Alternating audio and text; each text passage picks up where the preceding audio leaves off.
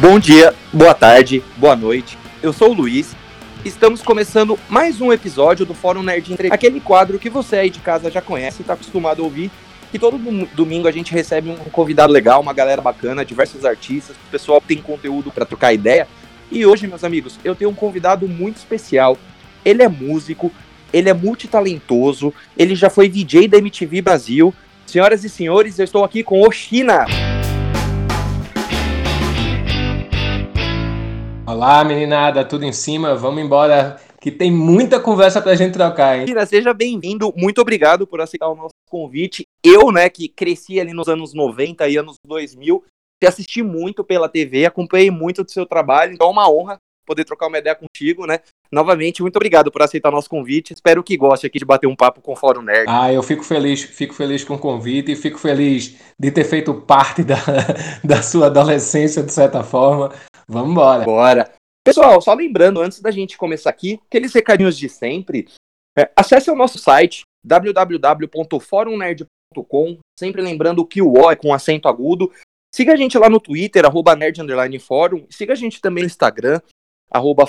E começando aqui com o nosso queridíssimo convidado, China, você é um cara que veio da música, né? Uh, eu queria saber é, quando que surgiu essa paixão por, por tocar, por, por ser músico, mesmo lá na sua infância?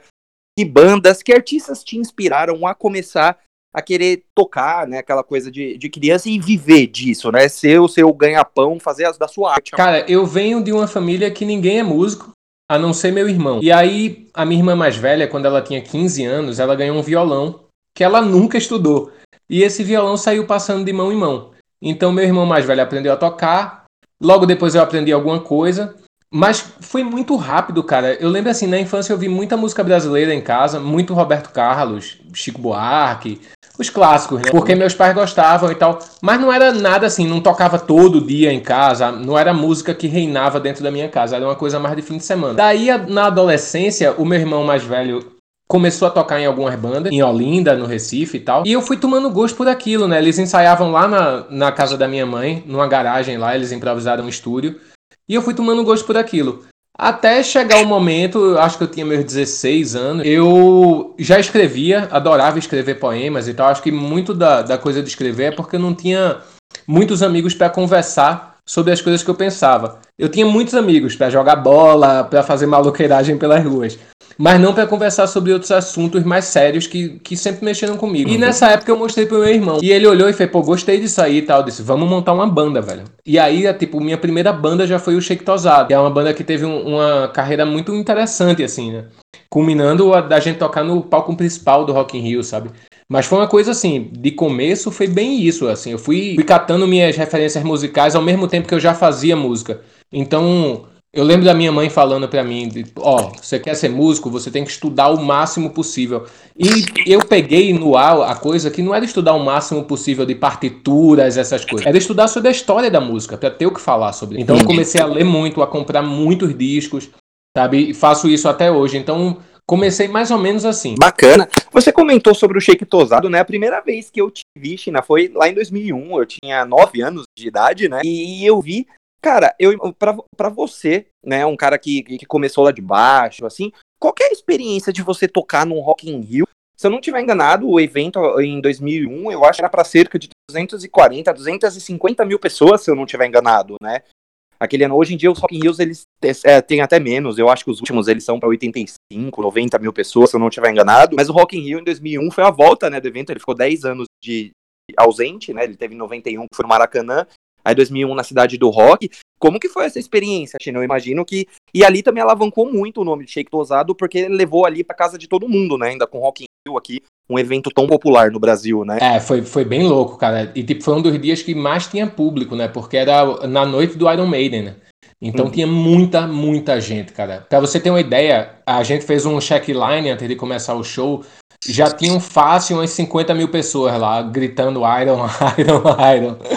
Foi uma experiência, pô, cara, foi uma experiência muito, muito importante, assim, pra vida, né? Um, um marco mesmo na, na, minha carreira, de chegar em mais gente, como você falou e tal, e se apresentar num palco daquele tamanho, para aquela quantidade de público. Confesso que quando, quando eu subo no palco, cara, eu sempre boto na minha cabeça que eu tô fazendo show para um milhão de pessoas. Então, não me importa muito se tem 10 pessoas na plateia ou tem 250 mil. Eu vou subir e vou dar o mesmo gás, sabe? E no Rock in Rio foi assim. A galera pergunta muito assim, pô, foi, foi o melhor show que você fez na vida?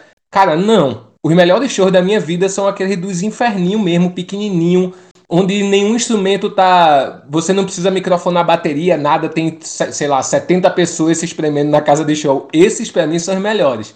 Sim. Mas o Rock in Rio foi uma experiência assim muito interessante, foi muito legal ter participado daquilo, sabe, numa banda que a gente tinha começado a aparecer no circuito nacional e já ser catapultada para o palco mundo do, do maior festival de música do Brasil até então. Então, foi uma experiência assim incrível, cara, indescritível. Uma coisa que eu acho muito bacana do Shake Tosado uh, é porque para uma banda de rock, né, de metal aqui no Brasil, é, são poucas as bandas que a gente consegue ver que chegou ali chegou num grande evento vindo do Nordeste, né? Isso, isso que eu acho muito bacana. É, a banda, é, é, vocês formaram ela em Recife, é isso, né? Em Olinda. Em Olinda? Aí em Olinda. Que, é, que, vocês conseguiram. Pô, eu não lembro assim, outra banda de, de metal mesmo aqui no Brasil que conseguiu chegar, chegar a um nível de rock de palco mundo, pô, abrir um show do Iron para milhares de pessoas.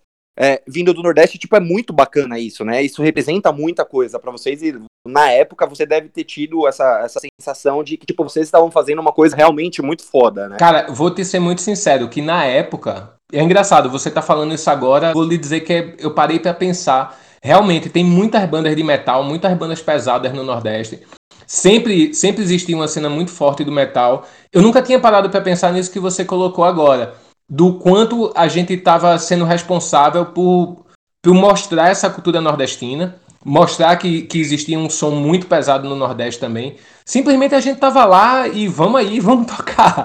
É mais um show que a gente precisa fazer e é um show importante. Mas, realmente, eu acho que, a, olhando hoje a apresentação do Shake Tosado no Rock in Rio, além de abrir portas para outras bandas do Nordeste, o Hanagori, por exemplo, que é uma banda do interior de Pernambuco, que é uma banda de metal incrível, sabe? Várias outras que tem por lá. É, acho que essa, essa galera se sentiu representada, né? de, de ver o Sheik tosado lá de certa forma, ou sentiu que, que teria espaço para outras coisas acontecerem também, sabe?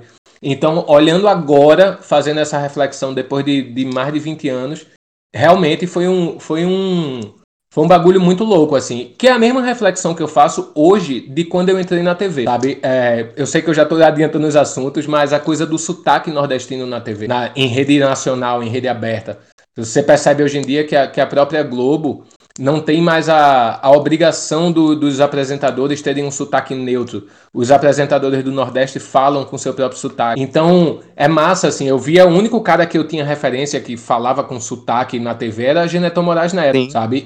E fora ele, jura você, eu não consigo pensar em muito mais gente. Tá, tem humoristas e tal, não sei o quê, mas gente que trabalha no entretenimento ou informação de notícia, são pouquíssimos que, que tiveram sotaque. Tanto que quando eu fui pra MTV, eu pedi para eles botarem em contrato, né? Que eu não, não mudaria o meu sotaque. Todo mundo deu risada, porque eles ficaram, não, cara, a gente quer te contratar desse jeito mesmo. Eu disse, tá, beleza, mas dá para botar no contrato aí, velho. Então, hoje, é, voltando ao papo do Shake e já emendando com essa coisa da TV, eu sei que, de certa forma, tipo, essa representatividade nordestina é, faz com que muita gente no, no Nordeste se sinta como que fala, é, se sente espelhado, sabe? Não, não é exatamente essa palavra, mas é quase isso, já já eu vou achar a palavra certa. Mas se sente espelhado, assim, de, pô, velho, se esse cara tá aí, por que eu também não posso estar, tá, sabe? Uhum. Se sinta representada, é essa palavra, sabe? Eu acho que o fato de, de eu trabalhar na TV, ter levado uma banda de, de, de, de metal, de rock pesado, para as maiores esferas do país, eu acho que faz com que tenha esse sentimento do nordestino se sentir representado pelo sotaque por nossas raízes, por isso tudo. Com certeza. E se você pegar principalmente ali na época, nos anos 2000, uh, ah, posso até estar errado, mas se você pegar, por exemplo, os, os principais comunicadores da época, eles eram um eixo muito, a imensa maioria, ou eles eram do Rio de Janeiro, ou eles eram de São Paulo, ou eles eram do Sul, né, que tinha, tinha uma galera muito, principalmente, até na MTV ali, com a Titi Miller chegando, que ela é gaúcha e tal, então você não tinha tanta, tanta gente vindo de outros lugares. Eu acho que você conseguiu, o que eu acho muito legal, é que você conseguiu abrir uma porta, né? E mostrar pra galera que, pô, na parte de cima do Brasil tem gente que pode fazer isso melhor ou, ou igual o pessoal que faz do pessoal mais de baixo. Eu sempre achei isso sensacional.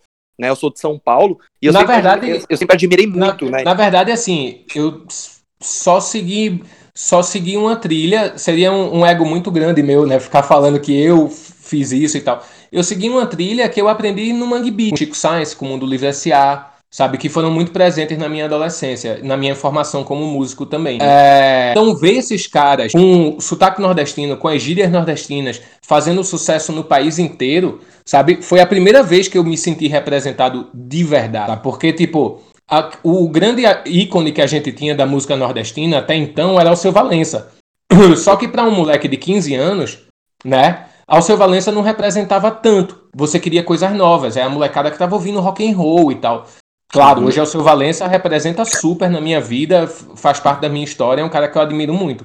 Mas naquela época, com 14, 15 anos, eu queria saber do Planet Ramp, eu queria saber do Raimundos, sabe? Então, o Chico Science, Nação Zumbi, o Mundo Livre S.A. e a Cena Mangue Beat aparecendo, fez dar essa força muito grande no nordestino de que, cara, a gente é capaz, a gente consegue, a gente sempre soube disso. Agora vamos lá, todo mundo junto, derrubar essa porta, é, essas, essas fronteiras é, que sempre existiram dentro da comunicação. Né? Sim, essa história é, é, maravilhosa, né? China, uma dúvida que eu fiquei, até que você tinha comentado um pouquinho, só para voltar um pouquinho, que você comentou que sempre quando você fazia seus shows, você imaginava estar tocando para um, um milhão de pessoas.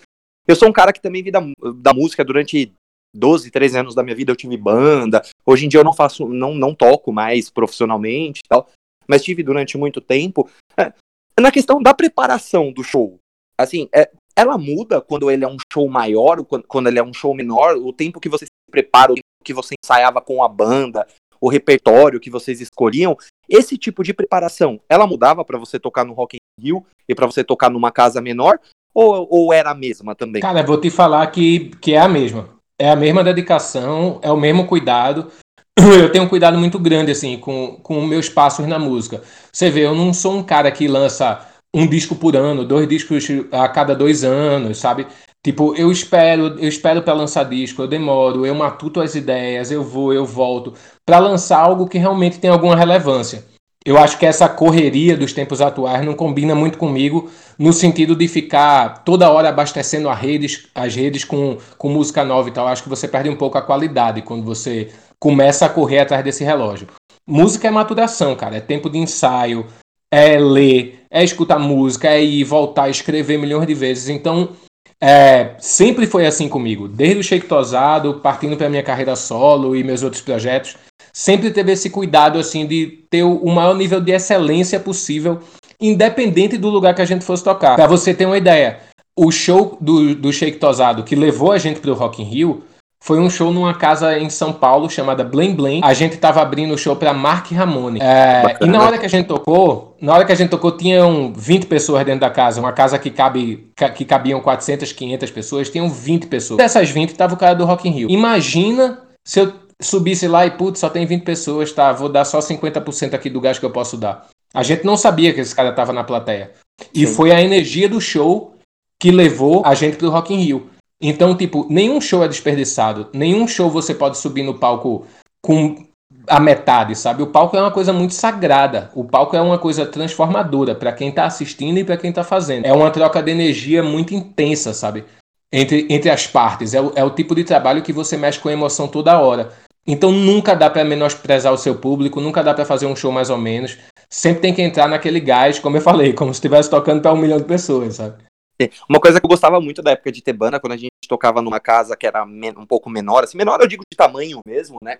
Que tinha menos gente, eu sentia que a conexão da, da banda, né, do artista com o público, ela é muito maior, assim, de repente, do que você um show grande, onde o público tá mais longe, sabe? É, eu, a gente tinha essa coisa, às vezes você ia tocar, a gente, a gente costumava abrir para diversas bandas, a gente abriu muitas vezes pra Glória, pra M22, pra Ritim, diversas bandas, e quando você tocava num local público frente a frente, nossa, a energia do show era maravilhosa, assim, e de repente quando o público ele tava um pouco mais distante, a gente sentia essa falta, sabe? Uma vez a gente tocou num festival em São Roque, que o público ficava, sei lá, acho que uns 4, 5 metros, assim, da, da gente, sabe? Que era um pouco mais distante, e, pô, a gente sentia a falta, assim, desse calor, dessa coisa que a gente é acostumado em, em tocar em casas onde o palco era dois passos, você já tava na plateia, né? Pra gente fazer uma diferença é. do caramba, né? E sem falar que os festivais grandes, eles têm muita, muitas distrações, né? Hoje os festivais são quase um shopping center, né? Tem um Sim. monte de coisa para você fazer, um monte de coisa para você ver. Então, tipo, como eu falei no início desse papo, né? Adoro fazer show pra aquela, aquele inferninho pequenininho que não cabe mais ninguém, mas tá todo mundo ali dando sangue e trocando muito com a banda que tá no palco. É show de, é show de bola mesmo. E, China, você falando sobre as composições, é, a gente conversou recentemente com, com a Tati, cantora, e com a Letícia Navas, que a gente falou um pouquinho assim que a gente tem uma mania de ser muito exigente com nossos próprios trabalhos, né? O quão exigente você é com o material que você grava, que você disponibiliza para as pessoas? Já aconteceu de às vezes você gravar uma música, você compor e você pensar e falar, putz, cara, não tô achando legal. E de repente vem uma pessoa e fala, ô China, meu, isso aqui tá muito foda, cara, vamos lá, alguma coisa. O quão exigente você é com os projetos da sua própria autoria, suas próprias cara? Eu sou, eu sou muito exigente. Por isso que nos meus discos eu sempre chamo um produtor, que é o cara que vai arrumar a minha bagunça inteira e esse grau de exigência, assim. Eu sou muito exigente. Eu acho que eu tenho essa coisa do... Esse, esse fardo do Mangue Beat, assim, de sempre ter algo para comunicar. Nunca escrever nada que, que seja apenas uma bobagem aqui e ali. E várias vezes eu escrevo algumas bobagens e, da, e são bobagens ótimas até. E eu fico mudando a letra porque eu acho que tá muito fácil das pessoas entenderem, porque tem que ser uma coisa mais rebuscada e tal. Por isso que todos os meus discos eu, eu convido algum produtor para trabalhar junto.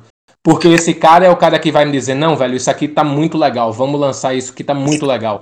Ou é o cara que vai vetar alguma coisa que eu tô achando genial e, e na verdade não é, tá ligado? Mas, cara, só o que eu tenho aqui de composição, pra você ter uma ideia, esse último esse trabalho mais recente que eu lancei, o Manual de Sobrevivência para Dias Mortos, eu tinha 30 músicas, chamei o produtor, Yuri Queiroga, mostrei para ele as músicas. Ele olhou para mim e fez: pô, muito legal, vamos fazer mais? Ou seja, das 30 músicas ele não gostou de nada, tá ligado? E eu tava achando aquilo ali muito legal. E foi ótimo, porque ele, ele me deu uma instigação de voltar um pouquinho para o meu início de carreira eu compunha no início de carreira, assim, o meu irmão fazia os riffs de guitarra e tal, do Shake Tosado, e eu escrevia a letra em cima. E aí, com o Yuri, ele me deu essa ideia, ele fez, vamos voltar no passado, cara, larga um pouquinho o violão. Porque eu comecei a compor muito com o violão, comecei a tocar melhor e tal. Aí, a gente foi criando junto as bases, e eu fui escrevendo as letras em cima. Então foi um aprendizado ótimo, assim. Por isso que eu acho sempre assim que um produtor é sempre importante no disco de qualquer artista, que é o cara que tá vendo de fora aquilo ali, né? Sim, com certeza.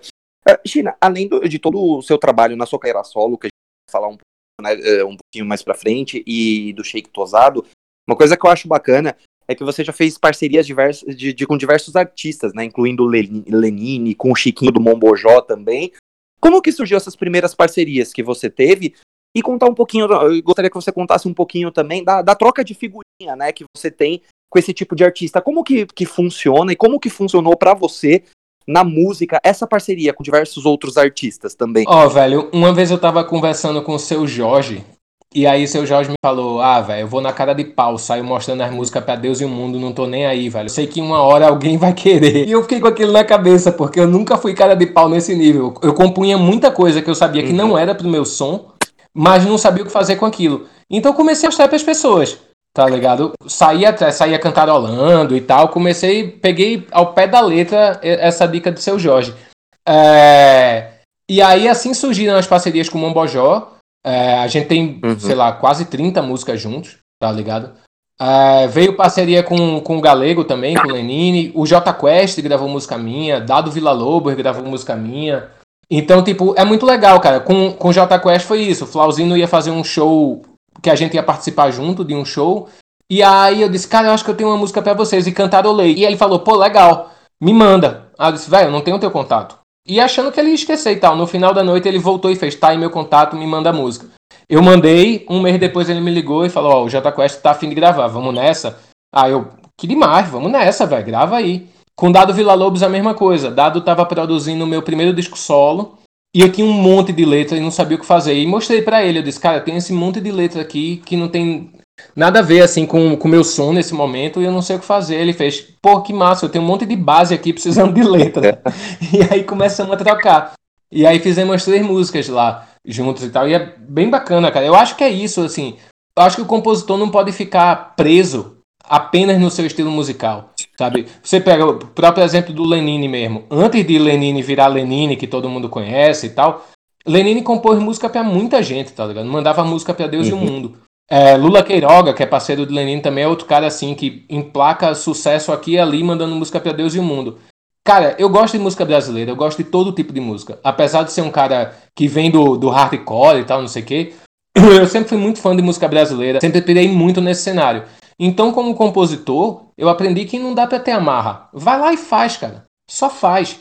Sabe? Tipo, à medida que o tempo foi passando, eu fui comprando equipamento para ter o meu estúdio. E eu mesmo consegui gravar tudo e tal, para poder mandar para as pessoas. E assim as coisas vão acontecendo, sabe? É, eu acho que o compositor não pode se tolher numa questão de só faço músicas para mim ou só vou pensar em música no meu estilo musical, sabe? De brincadeira aqui, cara, se você pegar as músicas que eu tenho guardadas aqui, tem até a bicho. Que eu tava fazendo uma melodia e achei interessante, e daqui a pouco eu tava fazendo um axé, e nem eu tava acreditando que eu tava fazendo um axé, mas esse axé está guardado, esperando algum artista. É bacana. Se você aí, aí, aí tiver ouvindo Ivete Sangalo, Cláudia Leite, alguém estiver ouvindo, eu já, já mando contato pro nosso querido China aqui, tem música. Mas eh, eu acho isso muito bacana, China, que isso é muita essência do brasileiro, né?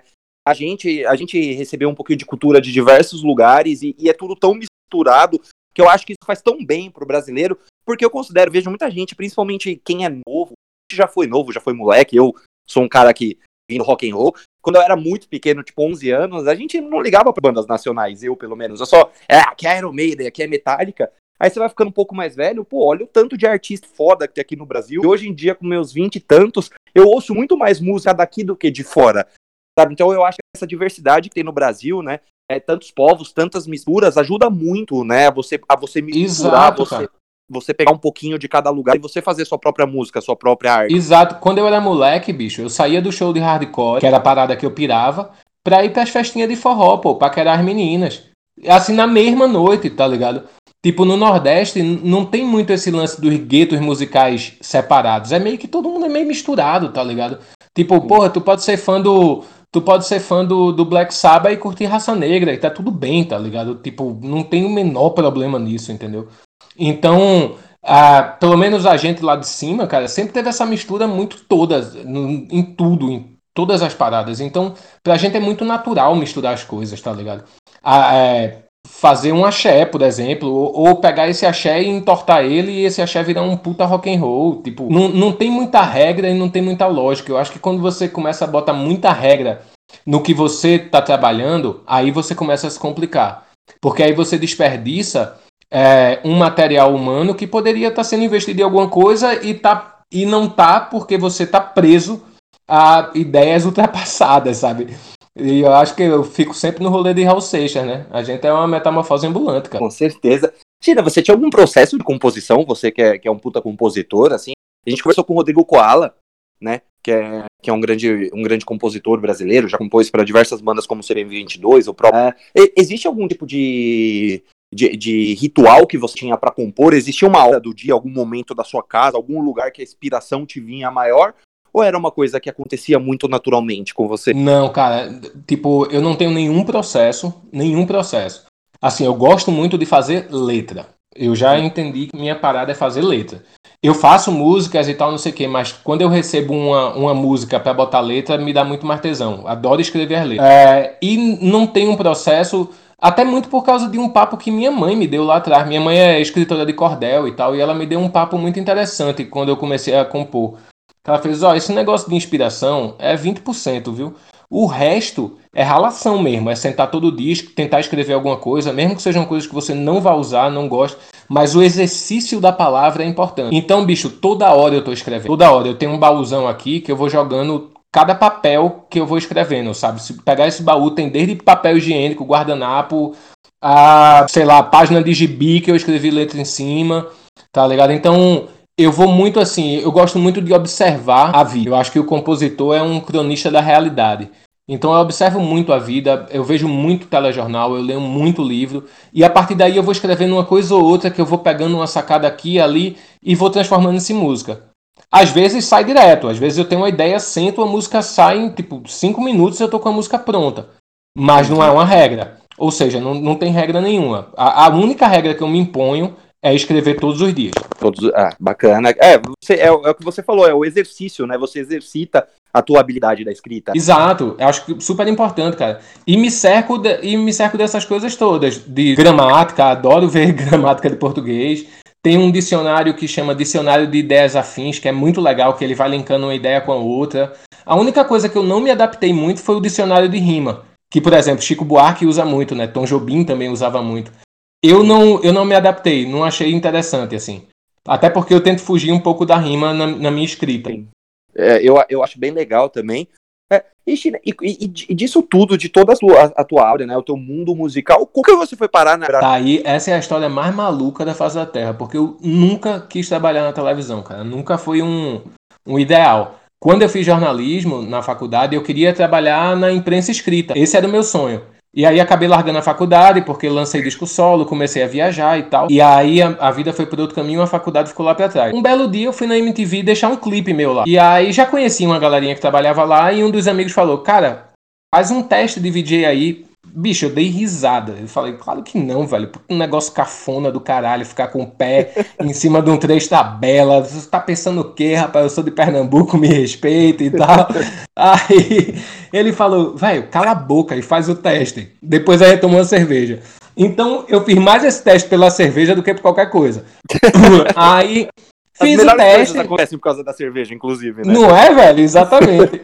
Aí eu fiz o teste e tal, tipo, beleza. Fiz um teste ali, ok. Fui tomar cerveja com esse meu amigo depois.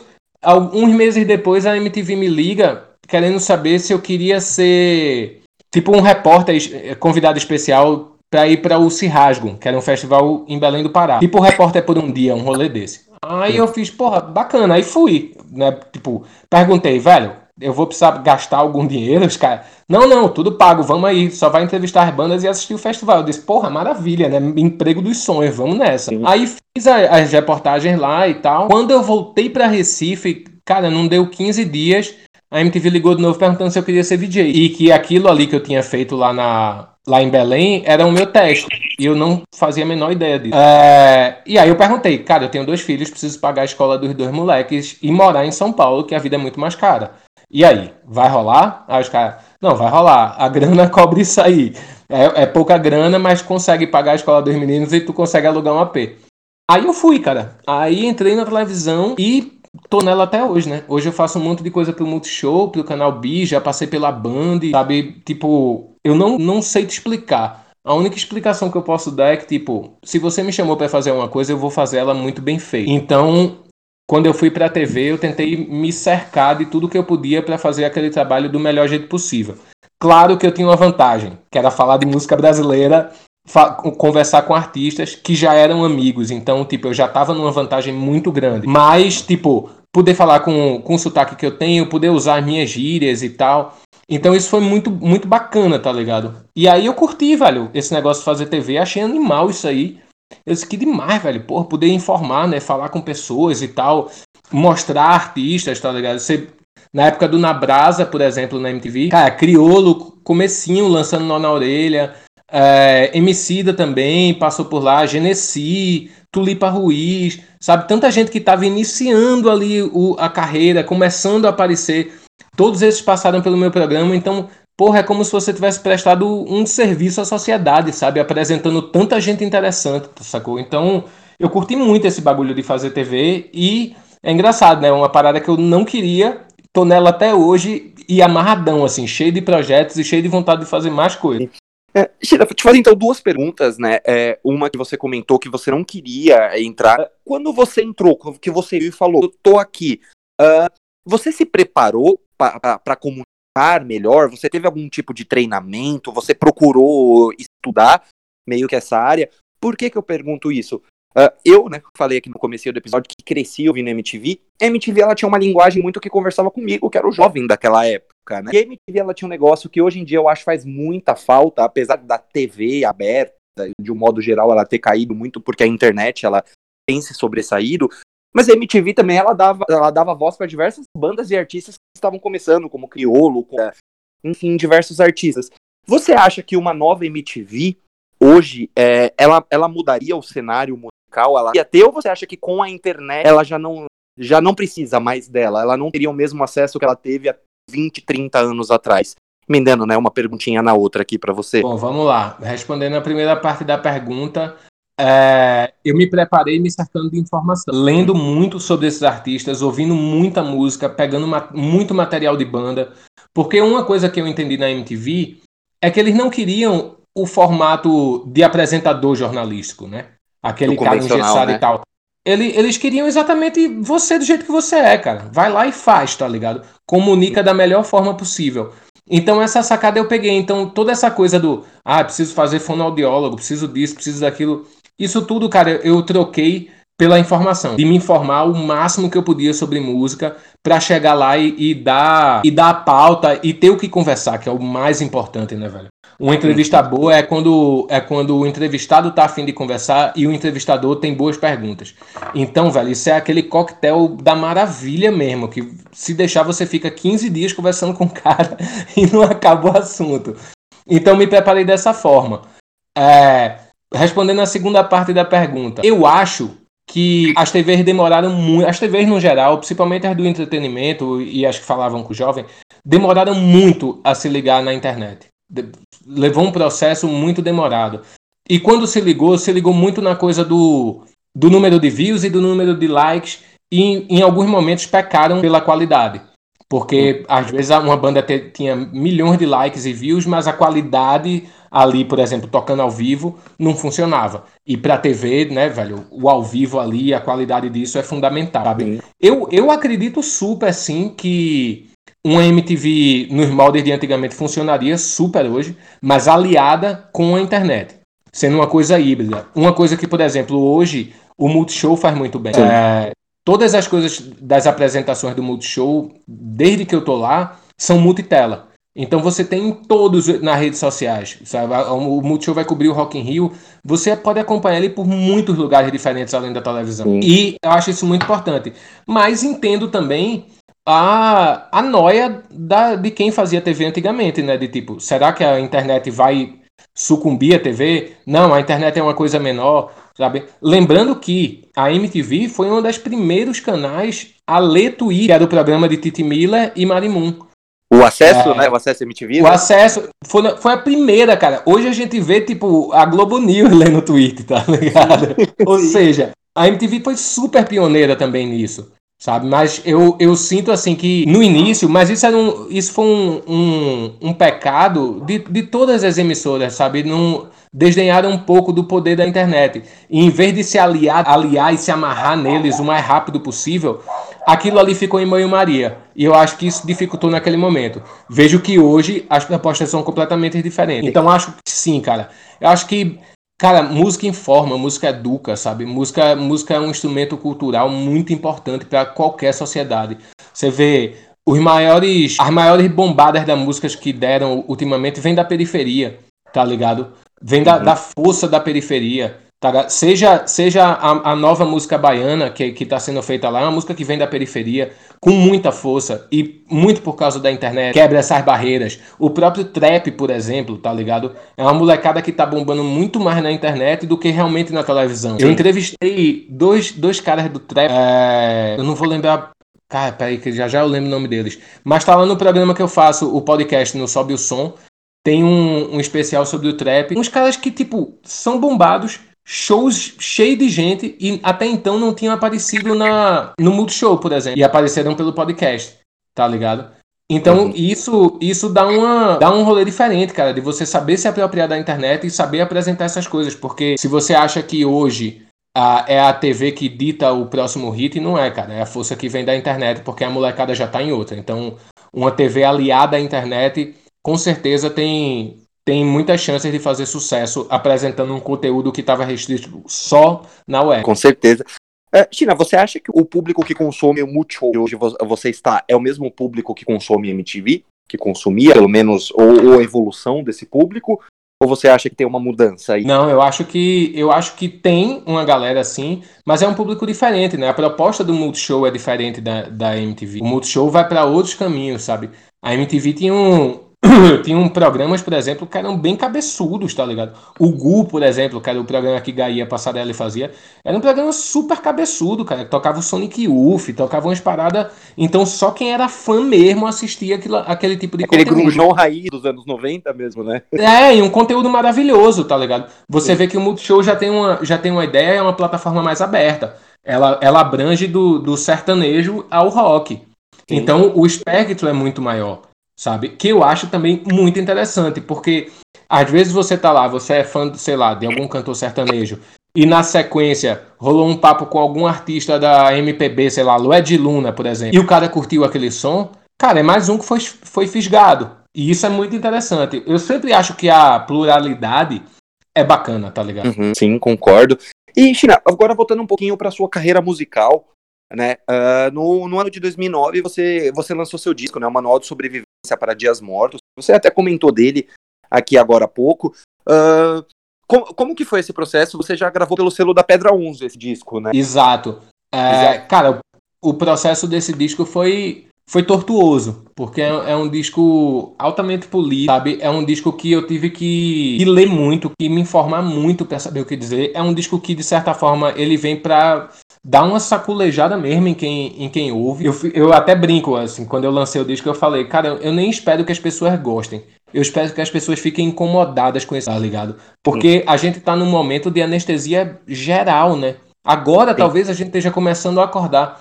Mas de, de 2014 para cá, a gente vive uma anestesia geral, assim, sabe? E isso não, não é só por causa da política, não é só por causa da polarização eu acho que a gente tá cada vez deixando mais de pensar. E isso é muito perigoso, tá ligado? Isso é muito perigoso quando a gente não tem uma opinião própria e embasada.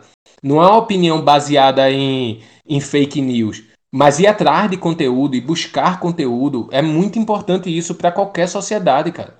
Senão a Sim. gente vive uma sociedade, uma sociedade de mentira, que está acreditando numa mentira e faz aquela mentira girar, sabe? Essa coisa do de você ficar achando que ah, não, eu sou classe média, pra mim tá tudo bem aqui. Não, cara, não tá tudo bem. Tem gente passando fome, tem gente sem emprego, sabe? A gente tá sendo manipulado por, é, por um governo que, que leva a gente a, a, a cometer absurdos, um, que comete absurdos também.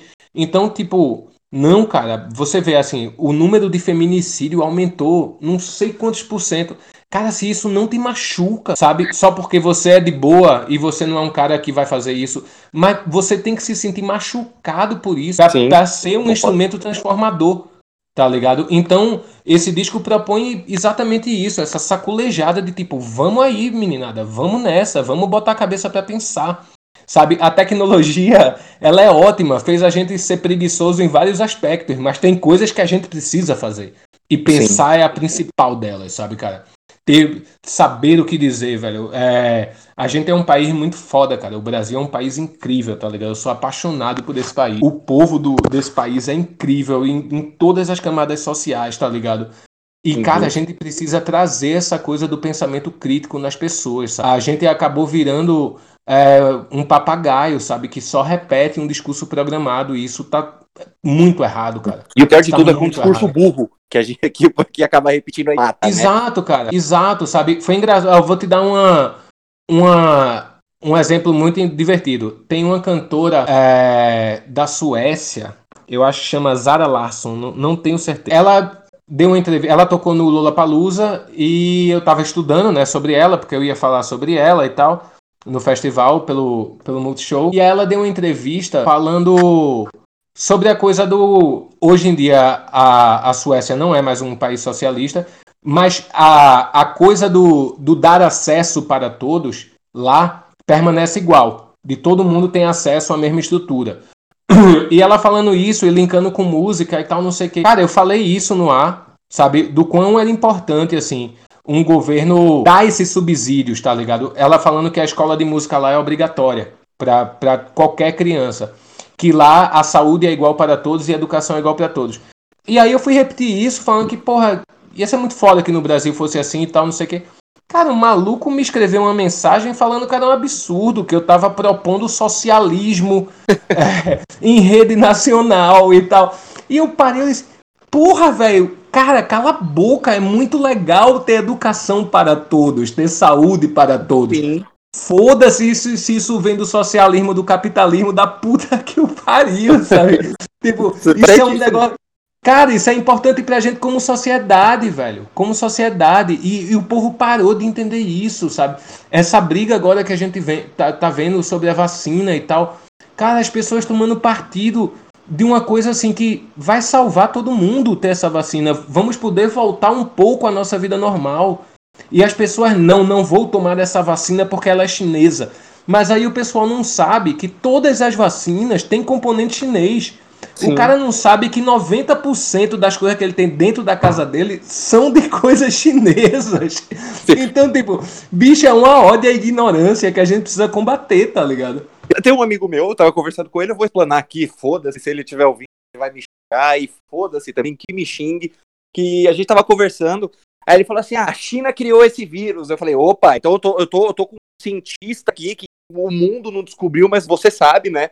Falei para ele, não, porque a China criou aí essa vacina, o Coronavac, ele vai terminar de exterminar a população, porque tudo que vem da China mata. Eu falei, o parceiro, seu iPhone já te matou? Aí ele falou assim, não, meu iPhone é lá de Cupertino, é lá da Apple. Eu falei, olha a parte de trás de onde ele tá. O cara nunca viu que tinha um made in China. É, cara, tipo, é isso, a gente tá vivendo, a gente tá vivendo a ordem da ignorância. Claro, muito por culpa desse governo, tá ligado? Muito por culpa de, de políticas públicas erradas, tá ligado? E, tipo, a gente precisa retomar, cara, o pensamento crítico das pessoas. É importante que as pessoas pensem. Então, quando eu fiz esse disco, é muito mais, na minha concepção, é muito mais um documento histórico, tá ligado? Eu quero que, do mesmo jeito que eu fui impactado quando eu ouvi Caetano, Gil e tal, com as músicas lá, os discos dos anos 70, que eu entendi muito da ditadura militar através da música, que eu entendi que o Recife era a quarta pior cidade do mundo por causa de uma música de Chico Science, e, sabe, o de cima sobe, o de baixo desce. Quando você é adolescente, aquilo bate em você de uma forma que, nossa, velho, isso aí, tipo, tá. Eu acho que eu vi isso na escola, mas, tipo, você pegar isso pela música é muito mais sedutor, cara. Um negócio que você curte e tal. Então, eu espero que esse disco meu sirva, de certa forma, como um documento histórico também. Sabe que daqui a, a, a, alguns anos as pessoas vão pegar todo esse material que foi lançado, não só meu, de Emicida, de Pete, de todo mundo, uhum. que vieram com esses questionamentos políticos, e, e a, através da música e da cultura, a gente traça um panorama do que é esse Brasil de agora. Sim, com certeza concordo plenamente. E China, você comentou também, né, nesse começo da, no começo da nossa entrevista aqui, que você não tem meio que você não trabalha com aquela obrigação de todo ano lançar um álbum, dois em dois anos lançar dois álbuns. É, existe alguma coisa que, a gente, que eu e o pessoal que está em casa ouvindo, que você possa contar, que não seja um spoiler, não seja uma surpresa, que a gente possa esperar de trabalhos seus aqui em 2021? A gente ainda está no comecinho do ano. Se Deus quiser, se tudo der certo, a gente vai estaremos todos vacinados e aos poucos a gente vai começar a vida normal. Mas que projetos que você pode contar, sem que não seja uma surpresa, que a gente pode ver aqui do Chile em 2021? Cara, musicalmente eu tô muito num processo de compor e tipo, compor sem um tema específico, né? O manual de sobrevivência para dias mortos, eu fiz um tema específico e fui atrás dele. Eu tô muito fazendo o exercício da composição. Então estou compondo e mandando para diversos amigos, diversos músicos que também estão isolados nas suas casas. É tipo, cara, bota uma voz aí, grava uma guitarra, grava uma bateria. E a gente tem trocado muito. Não sei se isso vai virar um material para ser lançado. N não é uma pretensão. No momento é só uma coisa de compor e o exercício da composição. E tô terminando de fazer, ou melhor, terminando não, desculpa. Vou começar a, umas gravações de um programa novo que eu inventei é, exatamente para conversar com artistas novos. Então, até brinquei, perguntei no Twitter se a galera tinha indicação de banda nova e choveu tanta coisa, cara, que eu resolvi fazer um programa só para conversar com artista novo. Pra mim não interessa a quantidade de seguidor que tem, sabe? Não interessa nada disso, velho. Interessa o som. Então eu tenho pesquisado bastante sobre isso. Essa semana eu começo as entrevistas com, com já algumas bandas que eu separei. E logo, logo vou lançar isso aí. Não sei se no meu canal do YouTube, se isso vai acabar virando um projeto para o um Multishow, para o canal Biz, enfim. Não sei, são parceiros e, e sim, pretendo mostrar lá também. Mas de início eu quero fazer isso nem que seja dentro do meu canal, cara. Eu acho o seguinte: eu fui revelado por alguém, sabe? A minha carreira foi revelada porque outras pessoas viram e acharam aquilo interessante. É, comecei a perceber, depois de um tempo, essa coisa, né? De número de likes, e quantas vezes tocou não sei aonde e tal, não sei o que. E eu falo, cara, tá tirando espaço de muita banda que não tem essa dimensão do número de likes. Com a internet, esse número aumentou absurdamente, né? São muitas bandas lançando disco todos os dias. A forma de gravar também ficou muito mais fácil. Você não precisa ir num estúdio. Tem discos incríveis que são gravados em casa, sabe? Uhum. Então, eu comecei a pesquisar muito, cara, e descobri muito som legal. Muito som legal. Então, tipo, se alguém já fez isso por mim em algum momento, é o que eu pretendo fazer pela galera, tá ligado? Se eu puder ser um canal de divulgação, vou ficar muito feliz. Essa filosofia é a mesma que eu tenho no selo musical, que é o Joinha Records. A gente só lança artista pernambucano é, que está iniciando a carreira. Então lançamos Catarina Dijá, Junior Black, Sofia Freire, Lançamos uma galerinha, que era uma galerinha que chegava no estúdio lá sem nada, cara. E a gente, não, vamos aí, juntamos banda e tal para gravar o disco dessa turma. E de certa forma é um incentivo, essas carreiras andaram, a galera conseguiu sair de Recife, circular em outros lugares do país e tal. E só isso, bicho, já é um prêmio da porra pra gente, sabe? Eu fico muito feliz com isso.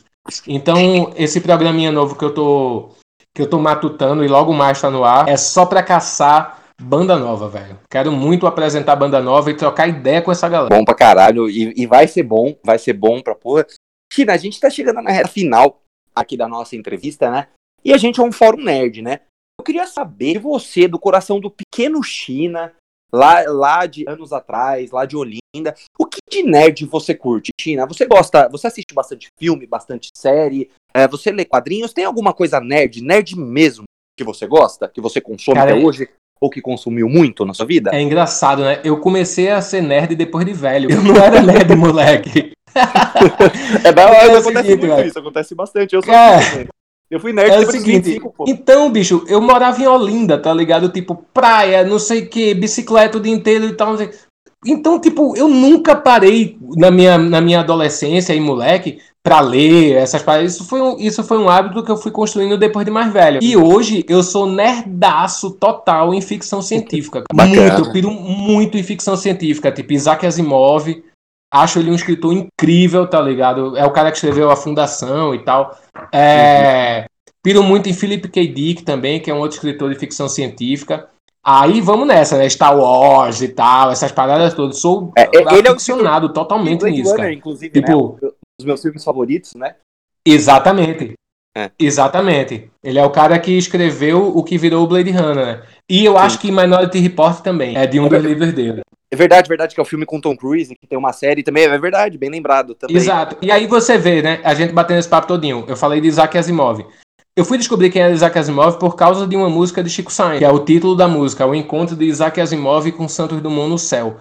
Aí eu disse, porra, quem é Isaac Asimov, velho? Aí fui atrás. Claro, não tinha Google fácil, meninada. Era internet de escada, era muito difícil buscar informação. Então, era o KD na época, não era nem o Google, era o KD ainda, lembra? Não, era, é, velho, era tipo, era um inferno, bicho, era um inferno.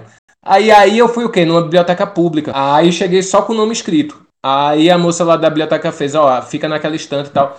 E desde que eu peguei o primeiro livro, que eram os Nove, Nove Amanhãs, que são contos dele, eu não parei mais, cara. Fiquei muito pirado, assim. Ainda mais sabendo a história, né? Que é uns caras que escreveram coisas que estão acontecendo hoje, nos anos 40, nos anos 50, sabe? E você vai, uhum. uau, velho, como é que os caras conseguiram pensar nisso, tá ligado? Naquela época, sacou? Que não é a balela do carro voador, não tem nada disso, tá ligado? É uma, é uma ficção científica muito dentro da realidade, né? Muito essa coisa do 1984, sabe? Então eu sou muito fissurado em ficção científica, assim. Em cada disco meu, ela tá presente de algum jeito. Bacana, bacana. Shira, queria muito, muito, muito, imensamente agradecer. Sou muito seu fã, adorei a nossa entrevista. Eu sei que o entrevistado é anos luz, mas é muito melhor do que o entrevistador. Mas vou estudar, vou melhorar e espero um dia poder conversar de novo com você. E queria pedir também, China, pro pessoal que tá ouvindo, que ainda não conhece o seu trabalho ou que conheceu, mas acabou ficando um pouco afastado, onde, que meios que ele pode encontrar e saber tudo o que você tem feito, quais redes sociais que você usa, também avisar o pessoal de casa.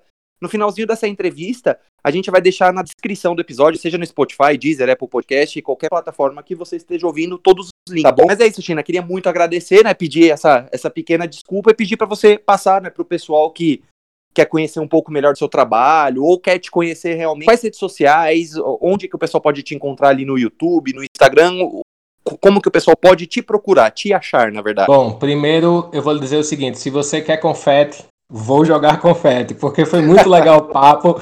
Eu adoro, da, eu adoro da, da entrevista, cara, e adoro muito, muito quando o cara que tá me entrevistando estudou a pauta, tá ligado? Leu sobre o assunto, foi lá dentro, procurar um monte de caminho para achar. Eu faço isso como entrevistador. Eu acho que, tipo, falando agora de entrevistador para entrevistador, eu acho muito importante, cara. Esse é o trabalho mais importante. Não dá para você entrevistar uma pessoa se você não tem a menor base daquilo, porque você não vai conseguir arrancar nenhuma informação. Então, tipo, eu sempre fico muito feliz, cara, quando rola essa troca. E sim, você é um ótimo entrevistador. Eu fiquei muito feliz de dar essa entrevista. Fiquei muito feliz de de você trazer esse monte de assunto aí que você cavou e ainda enfiar outras perguntas no meio do caminho, sabe? Para mim foi uma honra e um prazer estar aqui. Cara, a honra, e... é, toda, a honra é toda minha, a China, a honra é toda minha. E só eu, eu falo pra caramba que o pessoal que tá ouvindo conhece.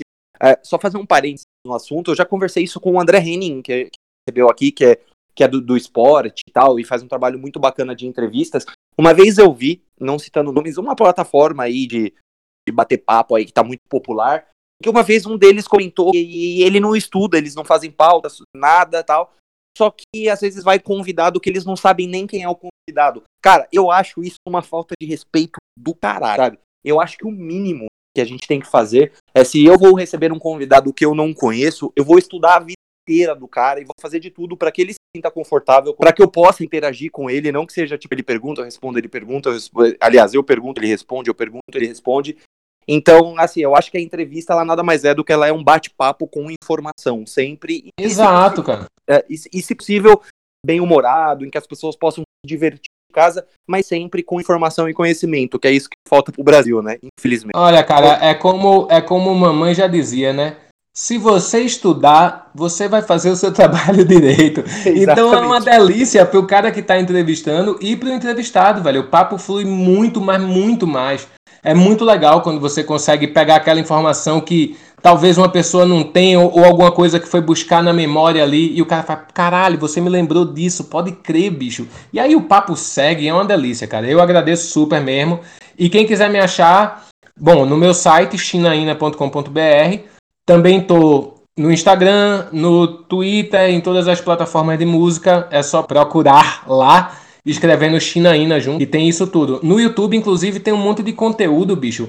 Coisa que eu faço além da vida, assim. Porque como eu tenho estúdio, tenho as coisas aqui, fica tudo mais fácil. Então eu tenho o Ócio Criativo, que todo mês eu lanço uma versão de alguma música de que eu gosto, sabe? E aí vai do Raça Negra a Lenine, tem de tudo lá, dos Mutantes a Pete com versões sempre eu tocando todos os instrumentos, com clipezinho, então tem isso. Tem o Descoleção, que é um programinha que eu faço apresentando minha coleção de discos. É, então gravei alguns episódios aqui falando dos meus, dos meus LPs e tal. E tem também. Nossa, tem coisa pra caralho. Ah, tem todas as minhas músicas, tem tudo lá, velho. Então vai lá e se diverte. E não esquece de repassar para os coleguinhas. Hein? É isso aí, pessoal. Então, lembrando, né?